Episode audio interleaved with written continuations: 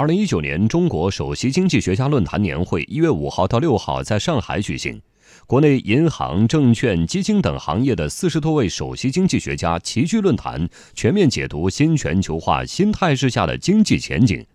在新一年里，中国经济会遇到哪些风险与机遇？应该如何应对和把握？详细内容来听央广经济之声记者骆佳莹的报道。为期两天的论坛围绕中美经贸关系、二零一九年全球经济的灰犀牛与黑天鹅、稳增长与防风险的路径与策略、中国股市与资本市场变革路径等六大主题展开。四十多位首席经济学家从不同角度、不同区位深度探讨了当前全球局势下中国经济的发展逻辑与路径选择。面对经济下行压力，中国的货币政策和财政政策还有多少调整空间？如何在政策当中找到帮助中国经济稳下来的方法？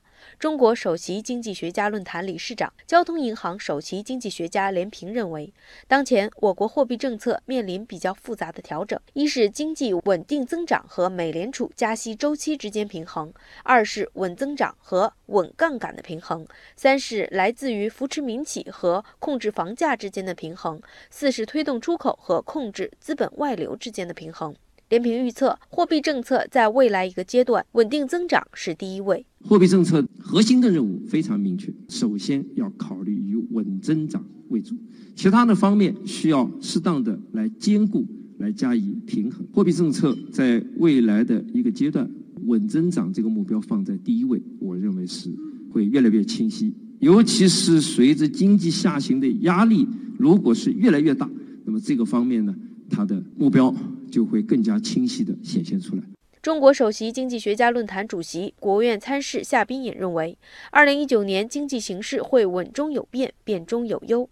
面对更加严峻的经济形势，二零一九年是关键一年，必须采取稳中求进的工作基调。为此，必须旗帜鲜明地提出当前宏观经济调控方向，就是逆周期调控。中国经济已经是第二大经济体。宏观调控方面，发出坚定不移扩大内需，通过供给侧改革加快推动内需。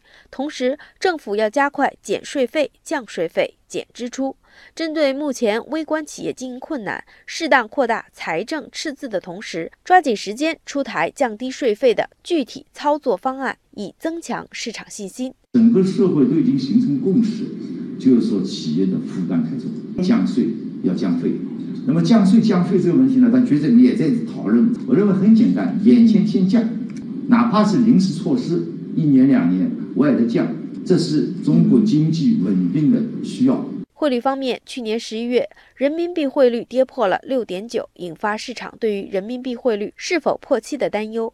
中国首席经济学家论坛研究院院长、中国人民银行参事盛松成在论坛发言中说：“目前人民币汇率仍处于稳定区间，总体还存在升值可能。稳金融就包括了人民币汇率的基本稳定。一八年的四季度和一九年的一季度是我们比较困难，甚至最困难的。一九年的两季度以后，我们会逐渐的起来。在这样的情况下呢，再加上我们的正确的。”汇率政策，我觉得今年的人民币汇率不会下降，我相信它会逐渐的有上升的趋势。